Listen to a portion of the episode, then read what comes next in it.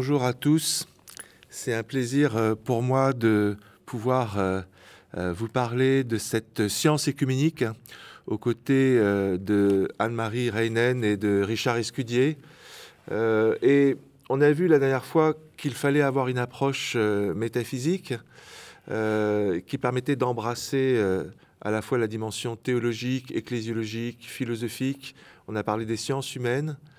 Et euh, ça me donne euh, maintenant la possibilité de faire un pas de plus en essayant d'expliquer à quoi peut ressembler une métaphysique euh, œcuménique. Et alors, pour le dire très brièvement, cette métaphysique œcuménique, qui permet de penser Dieu, le monde, les hommes, et, de façon à construire la paix, à être convergent, c'est une métaphysique qui est personnaliste, sophiologique et ternaire. Et je vais commencer par ce, troisième point de la, de la ternarité, euh, qui est important parce que on comprend bien que euh, cette dimension de ternarité, elle est centrale euh, pour le dialogue avec les sciences, pour le dialogue interreligieux également. Ce qu'il faut bien comprendre, et ça, Léon Chestov a été euh, central pour cette prise de conscience, lui qui est né à Kiev et qui était de, culture juive, même s'il s'intéressait à, l'hindouisme à la fin de sa vie. Euh, Léon Chestov a contesté le principe de la logique binaire qui venait depuis le temps d'Aristote, depuis les Grecs. Et ce principe de la logique binaire, il disait que, euh, d'abord, il affirmait le principe d'identité. A égale A. Il affirmait également le principe de non-contradiction. A ne peut pas être B. Et enfin, il affirmait le principe du tiers exclu, c'est-à-dire qu'il n'y a pas de troisième terme qui soit à la fois A et non A. Ça, c'était les règles de la logique binaire. Et ça s'accompagnait du coup d'une vision de la science qui comprenait la preuve comme l'explication d'un phénomène par sa répétition universalisable. C'est comme ça que la philosophie a fonctionné pendant des siècles. Mais pour Chestov, cette euh, logique euh, binaire, elle ne correspondait pas à, l'expérience profonde de l'homme euh, qui, qui apparaît dans toutes les traditions religieuses.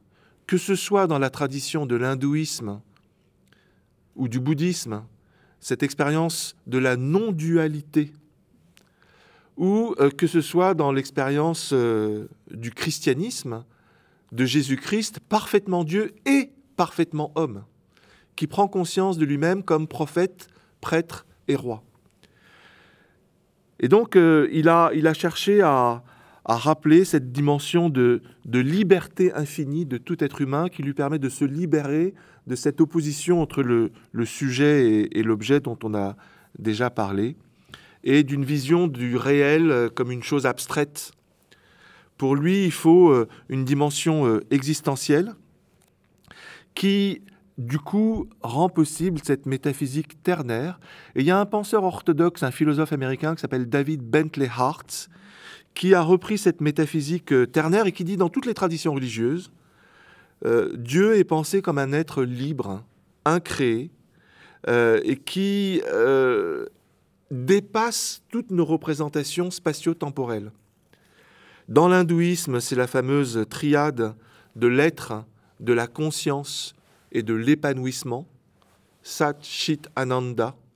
Mais dans l'islam, dans la mystique euh, du soufisme, il, a, il y a également cette triade de l'être, de la conscience et de l'épanouissement, le Vuyud, le Vijdan et le Vajd. Ce qui est important de retenir, c'est que dans ces traditions euh, religieuses, Dieu n'est pas un objet. Dieu, il est le créateur, la personne absolue qui, qui permet de tenir ensemble le sujet et l'objet. Et la façon avec laquelle nous pensons, si on passe du niveau de la métaphysique au niveau de la de l'anthropologie, notre façon de penser, elle consiste justement à faire des phrases avec un sujet, un verbe, un complément. Et ça, on le trouve dans toutes les traditions, de la Chine à, à, à la France. Donc, voilà, cette, logique, cette logique euh, euh, ternaire, euh, elle, que je distingue de la logique trinitaire qui est spécifiquement chrétienne. Cette logique ternaire, elle permet de, d'expérimenter cette, euh, cette approche présente encore une fois dans toutes les traditions religieuses d'un rapport au monde qui n'est pas basé uniquement sur la coupure, mais qui est basé aussi sur la participation. Et ça, il se trouve qu'au XXe siècle, la physique quantique euh, nous a permis de, de voir que c'était une réalité du monde microphysique. Erwin euh, Schrödinger, né en 1887 et mort en 1961, a abouti, grâce à cette physique euh, quantique, de l'intrication quantique à une thermodynamique du vivant, variable selon les différents niveaux de conscience des systèmes auto-organisés. Ça a été repris par un penseur euh, d'origine roumaine qui s'appelle Stéphane Lupasco, qui a publié en 1970 un livre qui s'appelle Les trois matières et qui explique qu'en fonction des niveaux de réalité et en fonction des niveaux de conscience, eh bien, euh, il y a des réalités euh, différentes. Par exemple, au niveau de, de la macro-physique, c'est la loi d'entropie qui domine, la loi d'homogénéisation. Tandis qu'au niveau de la réalité vivante, c'est par contre la loi, euh, l'hétérogénéité euh, qui domine, la, négantropie, comme dit euh, Lupasco. Tandis qu'au niveau microphysique, et là c'est la découverte de la physique quantique du XXe siècle, les forces d'identité et de non-identité, d'entropie, de négantropie, eh bien s'équilibrent. Il y a soit actualisation, soit potentialisation, et on ne sait jamais s'il y a actualisation ou potentialisation. Et ça, euh, pour, euh, pour Bassarab Nicolescu, qui est un ami euh, commun, qui est un grand physicien roumain de tradition orthodoxe, mais ce qui compte surtout, c'est sa, proximité avec Lupasco. Il est le fondateur de ce qu'on appelle le, centre de recherche transdisciplinaire. Les, les, avancées de la physique quantique et la théorisation de, de Stéphane Lupasco, c'est ça qui a permis de mettre à jour le principe du tiers inclus, du tiers inclus ontologique qui permet de tenir ensemble potentialisation, actualisation, divin et humain, être et non-être. Il parle même d'un tiers inclus, d'un tiers secrètement inclus au sein même de l'âme humaine. Finalement, grâce à, cette méthode transdisciplinaire euh, mise en, place par euh, Bassarab Nicolescu et sur laquelle je reviendrai euh, euh, la leçon suivante, eh bien, on arrive à penser le nous, un nous qui soit inclusif, grâce à ce tiers inclus, qui n'oppose pas le je et le tu, le sujet et l'objet, qui permet de penser de façon inclusive. Et ça, ça a forcément des conséquences importantes pour la théologie, parce que ça permet du coup de comprendre Dieu comme une conscience personnelle infinie et éternelle, euh, qui s'auto-révèle comme Père, Fils et Saint-Esprit. Donc il y, a vraiment cette dimension, là pour le coup, euh, trinitaire, qui permet une, réconciliation entre euh, les traditions monothéistes et les traditions, on va dire, sapientielles de, l'Orient. Donc ça, c'est le premier point, la, la, ternarité. Il y a un deuxième point qui me paraît capital dans cette métaphysique nouvelle, cette métaphysique œcuménique, c'est la dimension personnaliste, qui est présente chez Nicolas Berdyaev, mais qui est présente chez beaucoup d'autres penseurs, qu'ils soient euh, protestants ou catholiques. Il y a un penseur suisse contemporain en particulier qui s'appelle François-Xavier Putalaz, hein, que je découvre et que je trouve absolument passionnant pour euh, sa définition de la personne. La personne, pour Berdyaev comme pour Putalaz, ne peuvent pas être réduite, la personne ne peut pas être réduite soit à l'individu sujet de droit, ce qui est déjà en soi un, grand progrès, euh, mais qui ne permet pas de, saisir la personne en son entier. Et en même temps, et ça c'était un peu le travers des orientaux, la, personne, ça ne peut pas être défini uniquement comme une relation. Par exemple, chez Isioulas, dans son livre célèbre euh, L'être ecclésial, les, hypostases trinitaires sont pensées uniquement comme des relations. Pour Berdiaïev comme pour Putalaz, la personne, c'est bien entendu l'individu sujet de droit, mais qui ne s'accomplit que par et pour autrui au nom du bien commun. Et donc ça, ça introduit cette dimension de, de, relation et de communauté et, et, ça permet une vision de, de Dieu comme personne et comme universel. C'est ce qu'on disait lors de la dernière leçon. L'universel, le plus universel, il est personnel, puisque Dieu s'incarne comme une personne.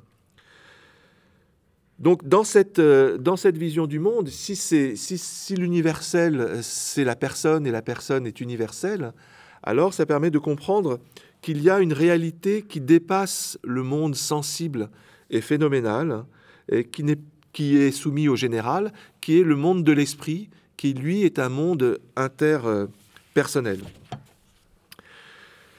Maintenant, il y a un troisième, euh, un troisième point que je voudrais aborder, c'est le thème de la sophiologie. On en a parlé déjà, le thème de la sagesse. C'est un, un, terme un peu fourre-tout, tout comme le terme de la personne du reste, au sens où euh, il y a plusieurs façons de parler de la sagesse. Ce qui, est important pour les, penseurs comme le père Serge Bulgakov, mais là encore, on pourrait parler du père Louis Bouillet, par exemple.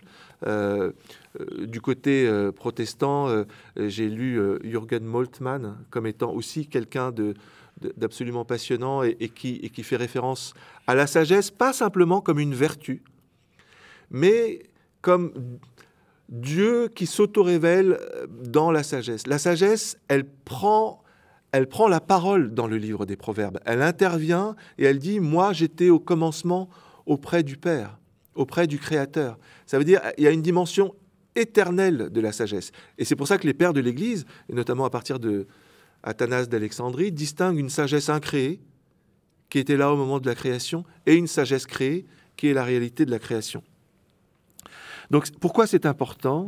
Eh bien parce que ça nous permet de repenser euh, la Trinité de façon personnelle, de façon personnaliste et sapientielle. Et là, je voudrais citer le père Serge Bulgakov dans cette citation euh, incroyable d'un livre qu'il a écrit en 1936 qui s'appelle Le Paraclet, qui est dédié à l'Esprit Saint. Et voilà ce qu'il dit.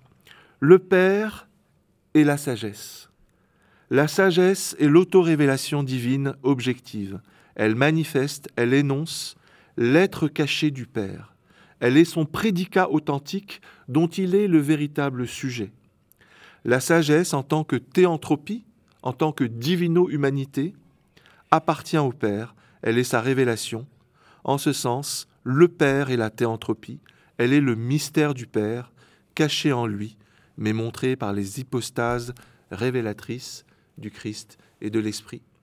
Le mystère du Père, c'est un titre d'un livre célèbre écrit par le Père euh, Marie-Joseph Le Guillou, qui a été le fondateur de l'Institut d'études œcuméniques de l'Institut catholique et qui a été marqué par la pensée orthodoxe. C'était un ami de Olivier Clément et qui a été marqué par ce livre du père Serge Bulgakov qui présente le Père comme, comme la sagesse. Donc il faut bien comprendre que c'est une, une, véritable révolution de la pensée théologique et écuménique du XXe siècle, de comprendre que l'unité de Dieu, elle est personnelle.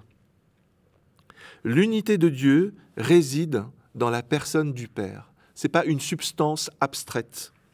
La Trinité chrétienne n'est pas la juxtaposition de trois consciences de soi euh, distinctes. La personnalité divine, ça aussi c'est un terme qui a été euh, une sorte de néologisme euh, forgé par le monseigneur Zizioulas, l'évêque orthodoxe. La personnalité divine, personhood, est une triunité qui a dans la trinitarité plénitude et puissance de son être. Voilà une, première conséquence déterminante de finalement cette foi qui était là depuis les origines. Dans le credo, on dit je crois en un seul Dieu, le Père Tout-Puissant. Ce n'est pas une nouveauté, simplement vu, interprété par cette métaphysique nouvelle, on sort du coup de cette tentation dont j'avais parlé, euh, qui venait de l'époque euh, médiévale, de penser l'unité sous la forme d'une substance abstraite. Non, l'unité de Dieu, elle est personnelle. Et ça a comme autre conséquence que du coup on pense la relation entre les, hypostases, les, consciences divines de façon non causale, mais interpersonnelle. On commence à parler, que ce soit Louis Bouillet ou Serge Bulgakov, non pas de la procession du Saint-Esprit même si ce terme, on continue à l'utiliser. Mais ce qu'on entend quand on parle de cette procession, c'est le repos de l'Esprit sur le Fils. C'est des termes qui, qui, qui, qui, connotent une dimension plus interpersonnelle. Pourquoi? Parce que finalement, cette hypostase de l'Esprit, c'est une auto-révélation de la conscience de soi, du Père et euh, de la divinité trinitaire. Et la troisième euh, conséquence de cette euh, sophiologie personnaliste, c'est que du coup, on comprend que la sagesse de Dieu, c'est la vie la plus intime de l'être divin. Cet être divin, il ne peut pas être euh, impersonnel. Il, parle, on l'a vu dans, le livre des Proverbes et dans d'autres livres de, de, la Bible, il est capable de louer, la sagesse loue toute la création, loue le Seigneur. Il y a donc une, dimension vivante qui témoigne du fait que la sagesse, finalement, c'est la corporéité de Dieu.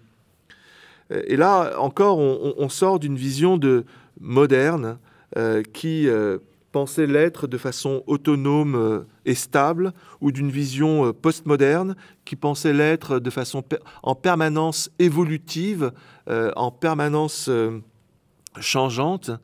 Là, c'est différent. Oh, je reprends ce terme d'alliance qui a été utilisé euh, euh, au cours précédent.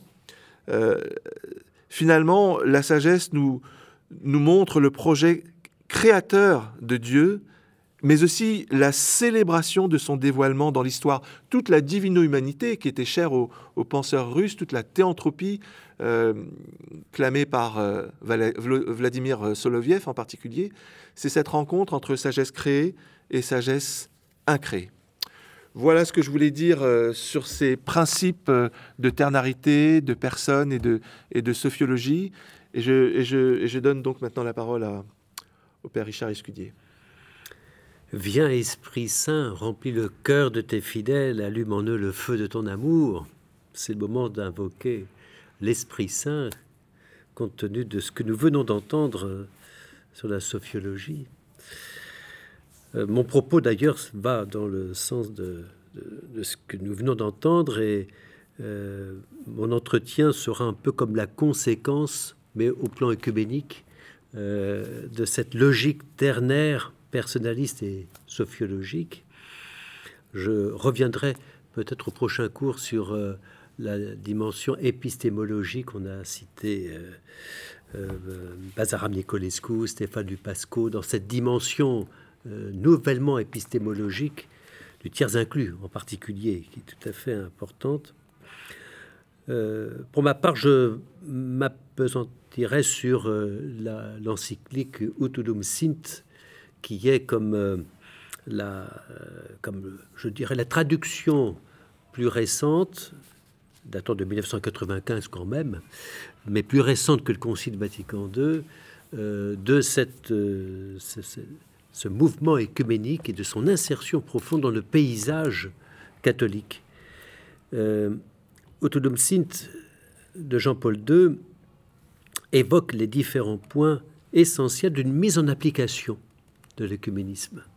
Et c'est en cela que cela m'intéresse, parce que cette logique ternaire, euh, personnaliste et sophiologique, elle se retrouve dans la manière dont nous vivons précisément euh, nos appartenances d'abord respectives, mais aussi notre lien avec les autres confessions. Vous vous rappelez, euh, on l'a déjà dit, euh, que les confessions chrétiennes sont en communion réelle, quoique imparfaite. Pour moi, c'est une affirmation tout à fait centrale du Concile qui été rappelée par Utulum Sint. Ça signifie que on n'est pas on n'est pas l'Église sans l'autre. Alors voilà une dimension ternaire qui me paraît euh, tout à fait euh, remarquable dans, son application pratique. Nous ne sommes pas l'Église sans l'autre. Et ça signifie qu'il y a bien une Église dont l'unité est donnée, mais cette Église dont l'unité est déjà donnée depuis l'origine euh, manque de complétude. C'est une expression qui me vient d'un auteur orthodoxe. Elle manque de complétude. C'est-à-dire que tant que les églises restent séparés, eh bien, il y a quelque chose de cette complétude qui n'est pas rendue, qui n'est pas réalisée. Et le, la conviction que euh, le baptême nous est commun ouvre évidemment le chemin du dialogue. Deuxième considération, la conversion. La conversion est essentielle parce que euh, la recherche de, l'unité concerne tout baptisé. Tout chrétien est euh, partie prenante de ce mouvement écuménique. Et l'urgence de la mission doit être ressentie. Euh, est-ce que nous ressentons comme un scandale le fait que euh, nous ne soyons pas euh, encore unis dans un unique corps, dans une unique pratique sacramentelle. Est-ce qu'il n'y a pas là comme un scandale pour la mission D'ailleurs, on se rappelle que le mouvement écuménique euh, s'est largement enraciné dans le souci de la mission, d'ouvrir le Christ aux, populations qui ne le connaissent pas, ce qui n'est pas possible si on reste divisé. Est-ce qu'on se scandalise qu'il y a encore des incompréhensions réciproques des ignorances, qu'on ne se connaisse pas, qu'on ne se rencontre pas, les préjugés? Prie-t-on assez? Est-ce qu'on prie suffisamment ensemble pour l'unité? Est-ce que les mentalités sont, ont suffisamment évolué euh, Les peuples eux-mêmes ont-ils suffisamment évolué pour que euh, cette, cette exigence, cette urgence écuménique soit ressentie? Est-ce que les catholiques cherchent à mieux connaître les autres traditions? Euh, Est-ce que les orthodoxes, les protestants euh, regardent l'Église catholique au-delà des déchirures historiques, qui sont incontestables et qu'il faut toujours euh, garder en, en mémoire comme une réalité, mais à dépasser précisément? Trouver l'unité à travers la diversité on a déjà cité euh, cette expression que rappelle Utunum Sint, c'est-à-dire accepter dans les divisions ce qu'il y a de fructueux en enlevant ce qu'il y a en elles d'empoisonné et obtenir justement de la diversité quelque chose de positif. Alors là, effectivement, on n'est pas dans le binaire.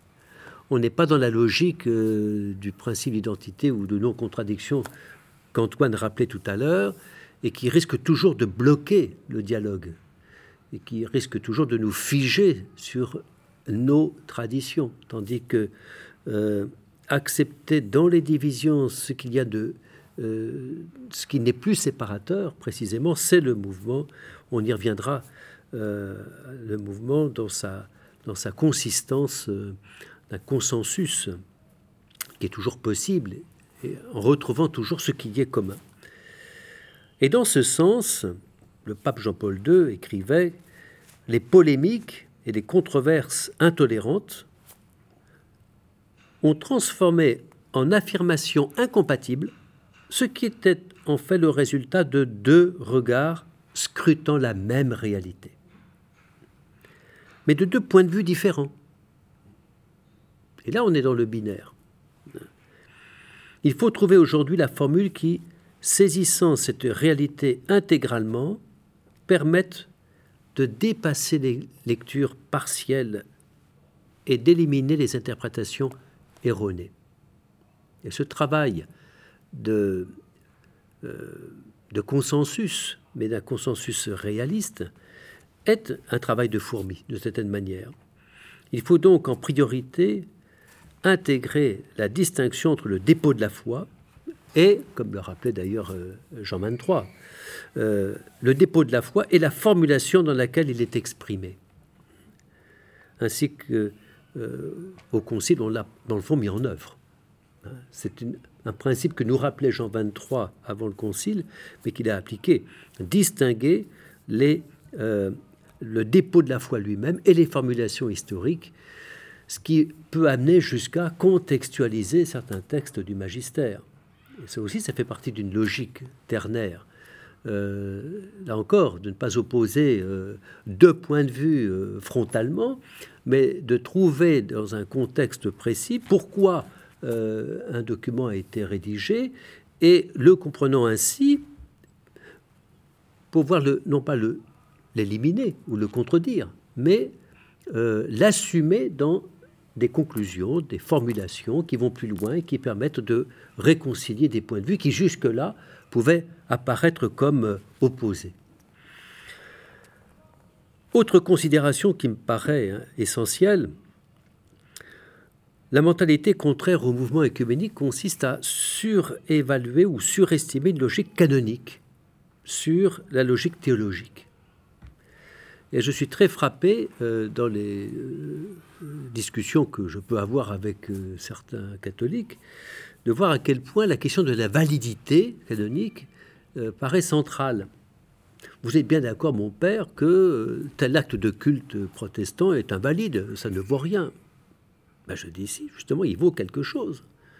Ce n'est pas parce que il n'est pas valide aux yeux de la théologie catholique que pour autant il y a un vide théologique. C'est cela précisément qu'il faut retrouver. C'est ce milieu, si je puis dire, théologique, grâce auquel nous pouvons continuer à dialoguer sur des sujets où nous demeurons séparés, mais où il n'y a pas de vide théologique. Cette notion de vide théologique nous vient du cardinal Walter Casper. J'aurai l'occasion d'y revenir.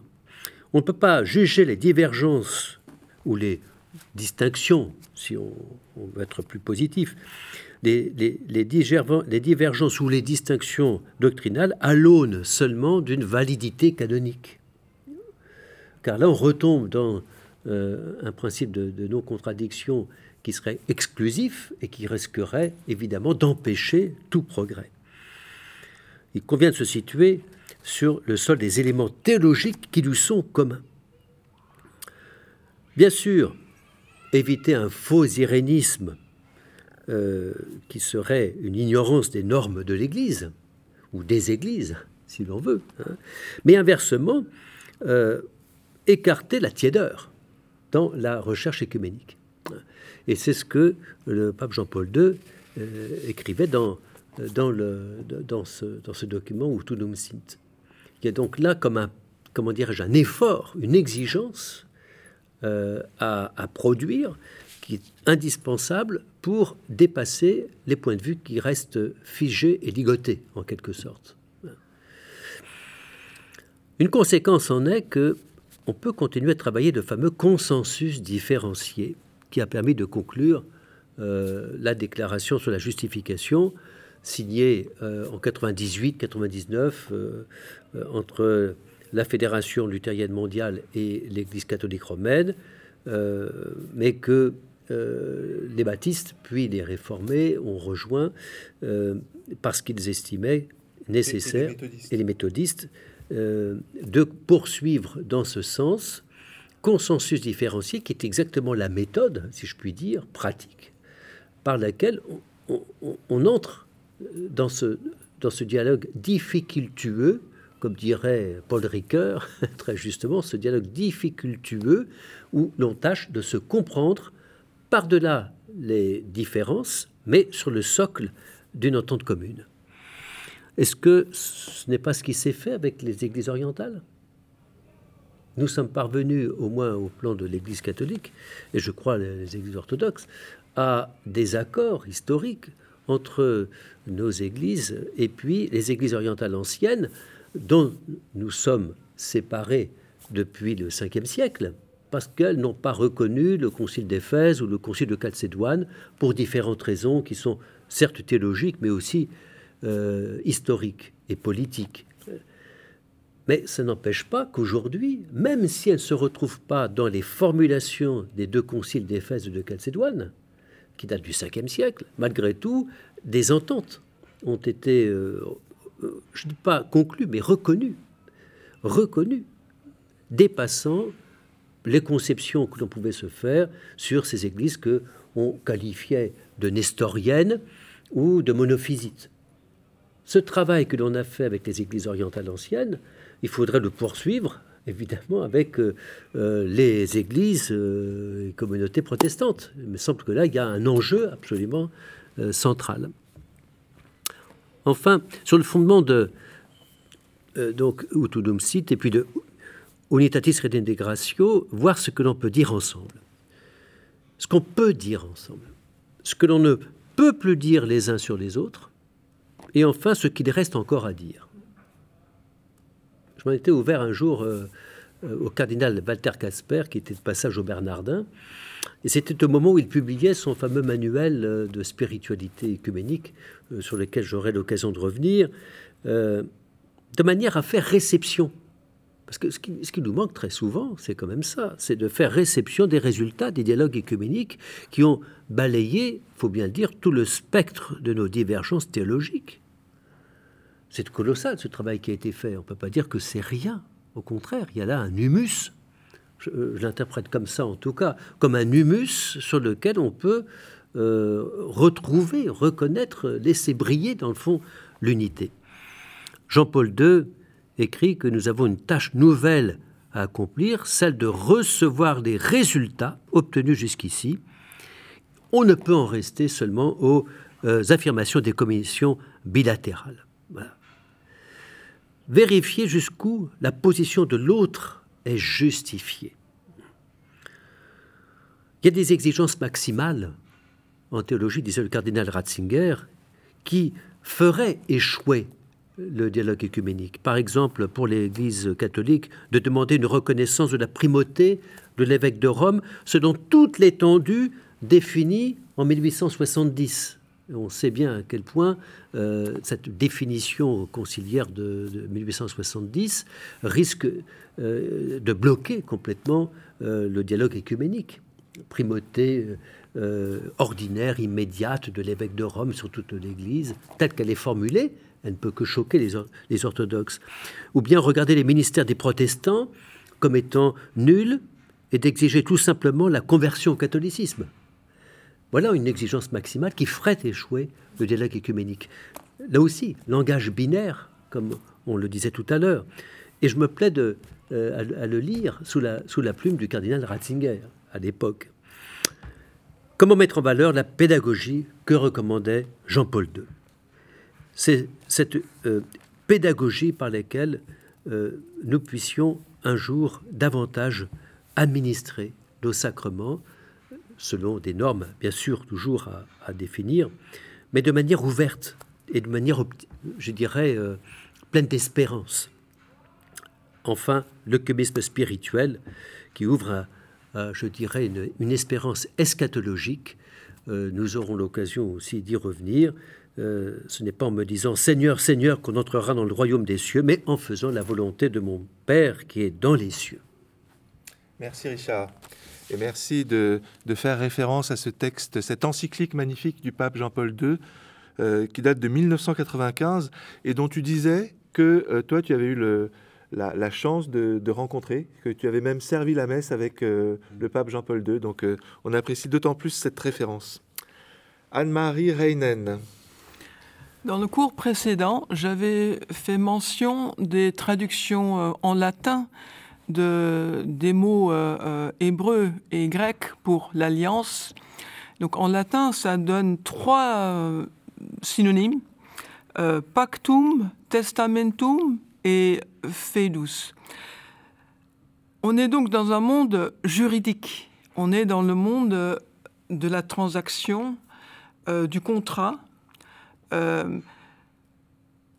ce qui va déterminer l'attitude occidentale majoritaire en théologie, c'est de voir l'être humain comme un partenaire euh, face à face avec, euh, avec le Dieu de l'Alliance, donc qui a conclu un pacte avec cet être humain.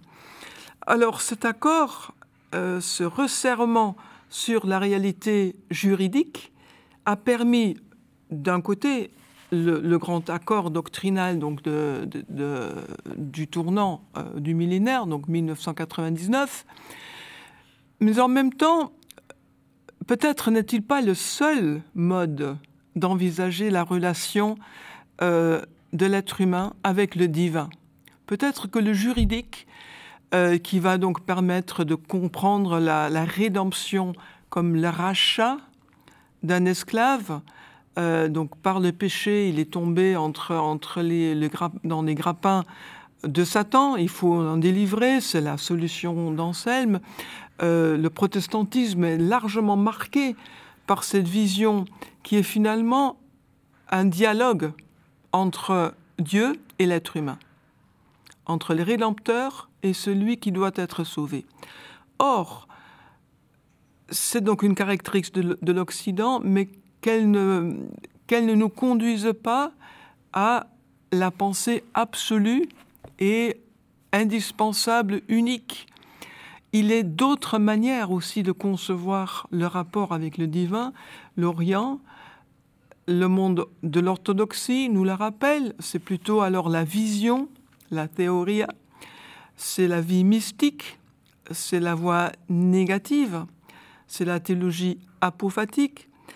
Et donc, il est important que notre propre identité, notre héritage, qui en tant qu'occidentaux reste dans, dans, ce juridique, qu'elle ne nous aveugle pas pour d'autres réalités, d'autres manières tout aussi valables et authentiques d'envisager ou de vivre le divin.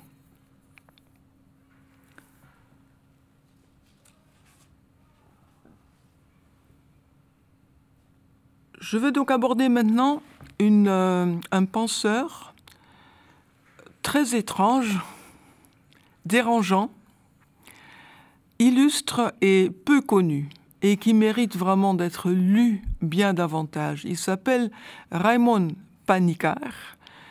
Son prénom est catalan, son patronyme est indien. Il est de père indien et de mère catalane catholique. Alors, est-ce que ça fait une personne euh, moitié catholique, moitié hindoue? Panikar, en tout cas, répond non. Il est entièrement l'un et l'autre. Il est à la fois chrétien et oriental au sens de euh, hindou et bouddhiste. Panikar est né en 1918 il a eu une belle longévité, il est décédé en 2010. Il a été euh, euh, ordonné prêtre en 1946 et son activité se déploie, ça, vaut la peine d'être souligné, sur trois continents. L'Europe, y compris la Grande-Bretagne, euh, puisqu'il va donner les Gifford Lectures à Édimbourg, en Écosse les États-Unis également, puisqu'il va beaucoup euh, enseigner à Harvard, et finalement l'Inde. Alors il dit ceci, c'est Panikar qui parle. Je suis parti chrétien en Inde en 1954. Je me suis découvert hindou et reviens bouddhiste sans avoir cessé d'être chrétien. Panikar, pour ses commentateurs, est un penseur du second âge axial. Prenons un instant pour euh, nous être d'accord sur ce que c'est qu'un âge axial. L'âge axial a été défini par Karl Jaspers comme une période qui va d'à peu près euh, moins 800, donc 800 avant la naissance de Christ, jusqu'à moins 200. Donc il s'agit de six siècles qui sont maintenant définis comme l'âge axial, c'est-à-dire un âge, une période historique où il y a une émergence frappante de religion et d'une nouvelle conscience c'est en effet le moment où émerge le zoroastrisme euh, perse, l'hindouisme védantique, donc les Védas, le bouddhisme et le jaïnisme en Inde. C'est aussi les prophètes juifs bibliques, Amos, et les grands prophètes Ésaïe et Jérémie. C'est aussi en Grèce la phase socratique, platonique, aristotélicienne. À Athènes, ce sont les grands maîtres de la tradition chinoise, Lao Tse, Confucius et Mencius. cette émergence, convergence synchronique a de quoi faire réfléchir. Les caractéristiques définies par Karl Jaspers de cet âge axial sont la conscience personnelle plus nette, qui, se manifeste plus clairement, euh, une conscience auto-réflective, donc dirigée vers l'intérieur, et dirigée vers l'extérieur, la responsabilité morale. Jaspers voyait poindre l'aube d'un second âge axial. La caractéristique de, de, ce second âge axial serait la rencontre de centre avec centre, donc la rencontre de centre avec d'autres centres. Et Panicard peut être considéré comme représentant ce nouveau mouvement, puisque chez lui se rencontre non pas un seul centre qui réfléchit sur lui-même, ce qui est déjà beaucoup pour la majorité d'entre nous. Non, chez lui, on a quatre centres qui sont en perpétuel dialogue dynamique. C'est en effet le christianisme, c'est l'hindouisme, c'est le bouddhisme et c'est la science moderne.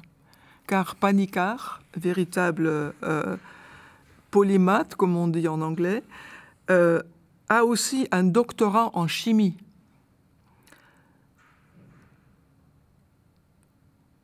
Les conférences Gifford à Édimbourg donnent lieu, après un accouchement très difficile, ce grand ouvrage que je ne peux que vous recommander, The Rhythm of Being, The Unbroken Trinity. Euh, le titre des conférences à l'origine, c'était la Trinité et l'athéisme, la demeure du divin dans le monde contemporain. The dwelling of the divine, c'est le repos justement dont on parlait tout à l'heure. Alors, le second livre que j'aimerais vous présenter de ce même Raymond Panicard est en français. C'est beaucoup plus bref et abordable. Tout le monde peut le lire et doit le lire si je peux me permettre. La Trinité, une expérience humaine primordiale. Commençons par la prémisse. Panicard veut faire entrer en dialogue le centre du christianisme avec le centre de, la pensée hindoue et bouddhiste, védantique. Pour y arriver, il doit faire quelque chose qui est effectivement critiquable. Nous venons de le dire, c'était la critique d'Olivier Clément.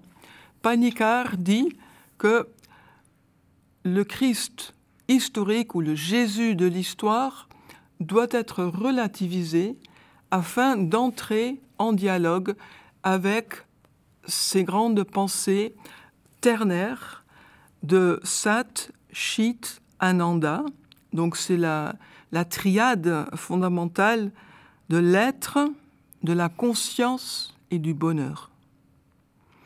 Cela euh, est certes critiquable, d'autant plus si on est euh, conscient de, de, la permanence de la référence au mystère d'Israël et aux racines juives du Jésus de l'histoire. On ne peut pas les, les oublier. Cependant, il me semble que cet ouvrage est extrêmement important parce qu'il nous permet de comprendre que la Trinité n'est pas un dogme passablement difficile à percer pour le commun des, des, des chrétiens, mais que c'est au fond une expérience humaine universelle. Le poser ainsi ouvre à la dimension du Saint-Esprit. On sait bien que le protestantisme a, parfois manqué de sensibilité euh, à la réalité de l'Esprit Saint en se concentrant sans doute trop sur le Christ et ce dialogue entre l'être sauvé et son Rédempteur, et cette ouverture à la ternarité, euh, donc on comprend le Sophie, euh, le Saint-Esprit, permet aussi de préparer le terrain à une nouvelle conscience écologique. Je vous donne un petit extrait de, de ce Raymond Panicard.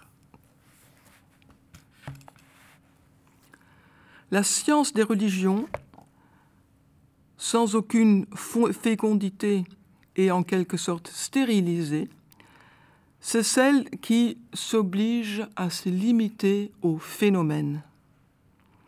Une conception qui considère les religions uniquement comme des faits historiques, jugés en fonction de leurs manifestations culturelles. Quand on en vient ensuite à comparer cette religion considérée du dehors avec la foi et les valeurs profondes d'une autre religion, cette dernière étant vécue intérieurement, le résultat ne peut être que négatif pour la première. Ça, c'est vraiment fondamental. Il faut que on ne mélange pas les pommes et les poires. Nous vivons notre foi de l'intérieur, mais nous jugeons la religion, la confession de l'autre seulement comme un phénomène de manière sociologique, au lieu d'avoir un dialogue de centre, donc mon centre avec ton centre à toi, ou ton centre à toi, bouddhiste. Donc ça, c'est une première euh, indication méthodologique euh, fondamentale.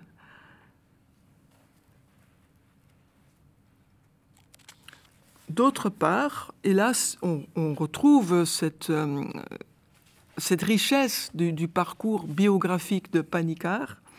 Si l'on vit sa propre religion avec foi et de l'intérieur, est-ce que l'on se trouve dans l'obligation de refuser ou de contredire les autres religions?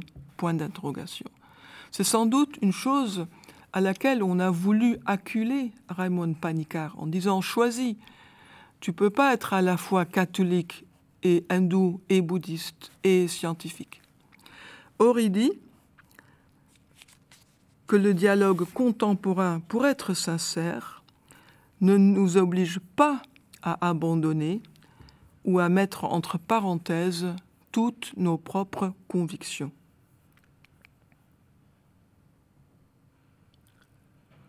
Tout chrétien qui vit sa foi et a une expérience personnelle du mystère du Christ, se refusera à réduire la réalité chrétienne à son expérience individuelle, si valable et essentielle puisse-t-elle lui paraître. Donc ça, c'est pour relativiser l'accent mis sur l'expérience et l'intériorité.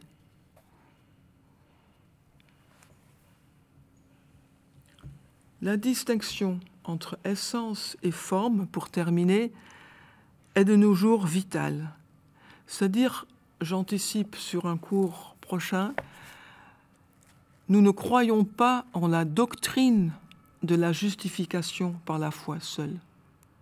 Nous croyons au Christ. Et confondre la croyance à la doctrine, c'est-à-dire les mots que prend cette réalité, et confondre cela avec l'appel absolu ultime de la foi, c'est une grande erreur, comme le montrera euh, Georges Lindbeck, euh, dont nous parlerons dans un cours à venir. Merci Anne-Marie. Euh, c'est encore une fois extrêmement riche et je, pense que nous sommes là encore convergents. On ne s'est pas concerté sur la préparation de nos approches, même si on a, on a travaillé sur un plan commun. Euh, mais euh, le fait que on, on, découvre cette ternarité dans les différentes euh, présentations que nous avons, ce sens de la personne, ce sens de la sagesse, ça nous permet de, eh bien, de proposer un, un, une nouvelle approche. Alors, je ne sais pas si, Richard, tu veux réagir à, à Panicard. Est-ce que tu connais Panicard Est-ce que tu as eu déjà cette expérience de je, je, connais mal Panicard. Je l'ai un peu découvert. À vrai dire, grâce à ton essai de métaphysique écuménique, parce que tu le cites avantageusement, notamment sur le monisme. On aura l'occasion d'y revenir. Mais euh, donc je, découvre, et euh, dans un cours ultérieur, on évoquera peut-être davantage l'interreligieux et euh, l'importance que ça a, probablement, d'accueillir ce dialogue des centres. Alors ça, ça m'intéresse énormément partir du centre de sa propre conviction pour euh, euh, rejoindre le centre de la conviction de l'autre, en dépassant le plan simplement phénoménal, extérieur, sociologique, qui est toujours immobilisant, euh, c'est-à-dire le phénomène religion. si respectueux que je sois de la religion, on aura l'occasion de le redire, mais nous, ne sommes pas les croyants du fondateur de la religion chrétienne. Nous sommes les croyants du, dans le Christ, euh, le Verbe incarné. donc, je crois que ça, ça reste quelque chose de très important et probablement une découverte de, notre euh, mouvement écuménique euh, récent. C'est dépasser les frontières ou renoncer à penser que notre vérité s'identifie à des frontières. Et, Anne-Marie, donc le, père euh, Richard Escudier a parlé de Utunum Sint. Quelle a été la réaction dans le monde protestant? Est-ce que ça a été applaudi? Est-ce qu'il y a eu un dialogue qui, qui, s'en est suivi? Quelque part, c'était une encyclique extrêmement importante parce que le, le pape acceptait aussi une discussion sur sa place dans l'Église. C'est-à-dire, mhm. il est euh, l'héritier de Pierre, mais ça ne veut pas dire pour autant qu'il doit tout diriger. Mhm. Comment alors, vous savez que la gouvernance dans la famille d'églises protestantes est très très diverse. Euh, pour, dans le monde anglican, ce qu'on appelle l'épiscopat historique euh, est l'un des des, des, quatre pieds sur lesquels tient la table du quadrilatéral. Donc, a priori. D'ailleurs, si je peux me permettre, tu, as parlé à plusieurs reprises du quadrilatère de Lambeth. Oui. Ça, c'est quelque chose qui date de la fin du 19e siècle et qui, encore une fois, c'est quoi ce quadrilatère? Alors le quadrilatère, c'est euh, la souveraine autorité des Écritures. C'est en quatrième lieu la, donc cet épiscopat historique. Entre les deux, on a la, le credo. Donc dans le, le Chicago Lambeth, on, met Chicago avant, normalement, c'est la conférence de Lambeth, donc en Angleterre. Mais ici, les épiscopaliens rappellent que ça a été signé en 80, euh, 1898 euh, à Chicago. On, donnait seulement le symbole des apôtres. Et on, ajoute euh, deux ans plus tard à Lambeth donc c'est le troisième pied, c'est la confession de foi de Nice et Constantinople. Donc on a les deux. Euh, en réalité, la réforme a accepté aussi celui d'Athanase qu'on n'utilise jamais.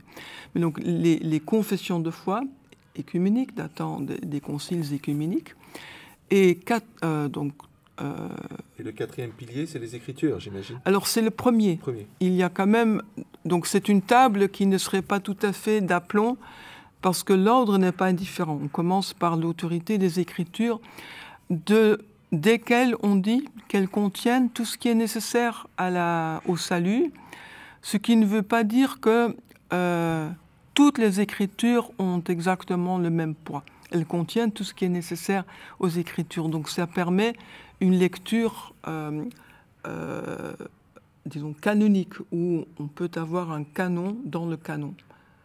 Euh, par exemple, dans le socialisme religieux, c'est clair que les petits prophètes, comme Amos, justement, euh, ont une place prépondérante, beaucoup plus que le livre du Lévitique. Bon. Et donc ce quadrilatère de Lambeth, c'est ce qui permet à la fois de, dire la vérité et aussi de penser la gouvernance. C'est pour ça que tu le citais tout à l'heure quand, tu voulais réagir.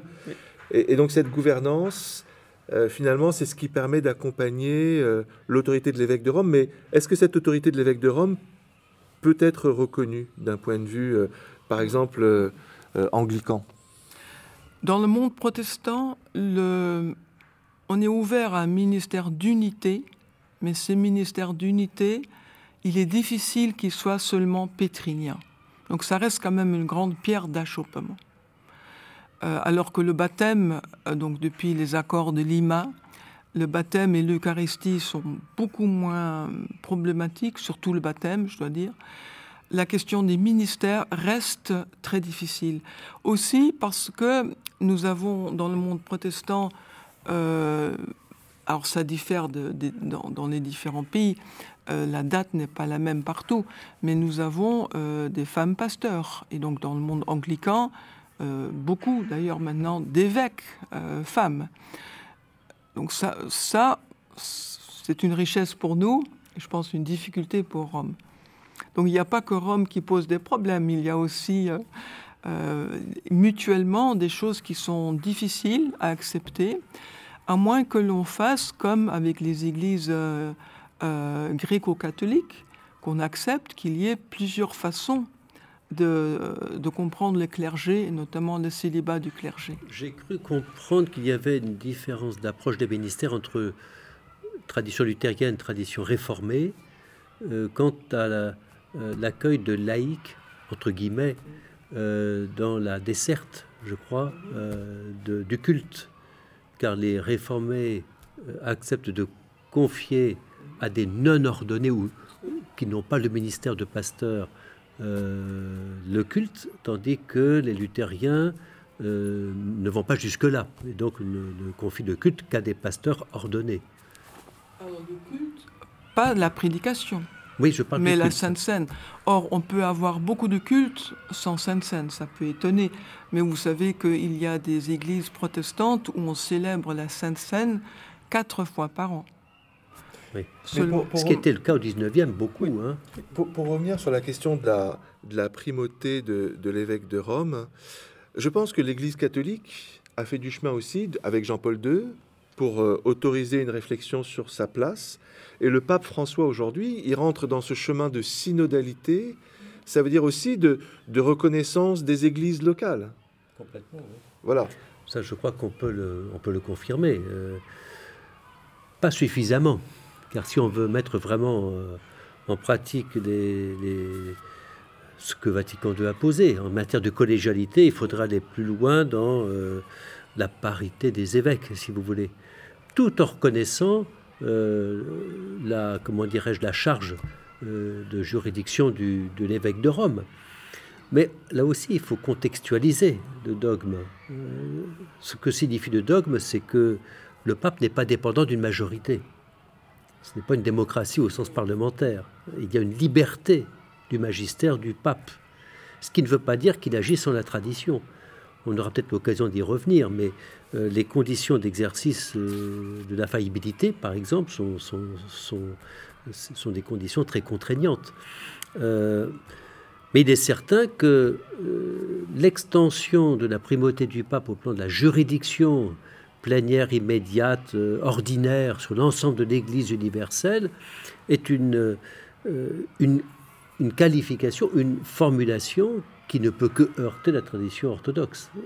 Et, je pense que le pape Jean-Paul II avait ça dans l'esprit lorsqu'il avait mis dans la balance, en quelque sorte, euh, la, mise en, la mise en discussion des conditions d'exercice, c'était cela son, son, vocabulaire, des conditions d'exercice du ministère pétrinien. Donc ne pas renoncer à ce ministère, oui, il y a, il y a une plénitude, mais en même temps, elle ne s'exerce pas n'importe comment, bien entendu. Il faut satisfaire aussi les exigences de, parité euh, épiscopale telle que l'orthodoxie euh, l'entend. Je, je... Antoine, je voulais juste ajouter à cela, ce qui fait problème, ce n'est pas la primauté avoir quelqu'un primus inter pares pour servir une fonction, par exemple modérateur. Nous le voyons à la fois dans l'Église presbytérienne, nous le voyons chez les anglicans, nous avons un primat, un presiding bishop, qui, qui, a donc cette fonction de primauté. Mais je pense que ce qui fait problème, c'est euh, que ce soit une fonction dévolue à une seule personne euh, jusqu'à la mort de cette personne. Jusqu'il y a peu, c'était le modèle pétrinien. Donc, est-ce qu'on pourrait avoir un ministère d'unité avec une primauté concédé par charité et par efficacité à une personne, mais sur un modèle d'alternance? Donc, par exemple, 5 ans euh, un catholique, et puis 5 ans en orthodoxe, et puis encore un quinquennat protestant. Ça, ce serait possible, mais c'est peut-être euh, une perspective. C'est une proposition. Euh, là, je vois qu'on doit, on doit s'interrompre. Je, voudrais juste conclure avec le livre d'Olivier Clément, qui s'appelle Rome autrement, et qui a été écrit en 1997, et qui était une réponse à Ut Unum Sint, qui est un livre que je trouve magnifique. En gros, euh, Olivier Clément, dans ce livre, euh, s'enthousiasme pour cette encyclique Ut Unum Sint et dit Mais oui, euh, des voies de convergence sont possibles entre primauté et, synodalité. Et il termine son livre par un appel au dialogue, cette fois transreligieux, entre l'univers monothéiste et l'univers sapientiel. Et ça rejoint donc ce qu'on a présenté avec euh, Raymond Panicard, mais aussi avec euh, euh, ce qu'on a pu dire sur la, le thème de la sagesse, et, qui est présent dans les Écritures, qui est présent dans le judaïsme. On aurait pu parler également de, des religions chinoises, où il y a le yin et le yang aussi qui, font, qui parlent de cette résonance divine. Bref, on va en reparler dans les prochaines séances. Merci beaucoup et donc à la prochaine fois.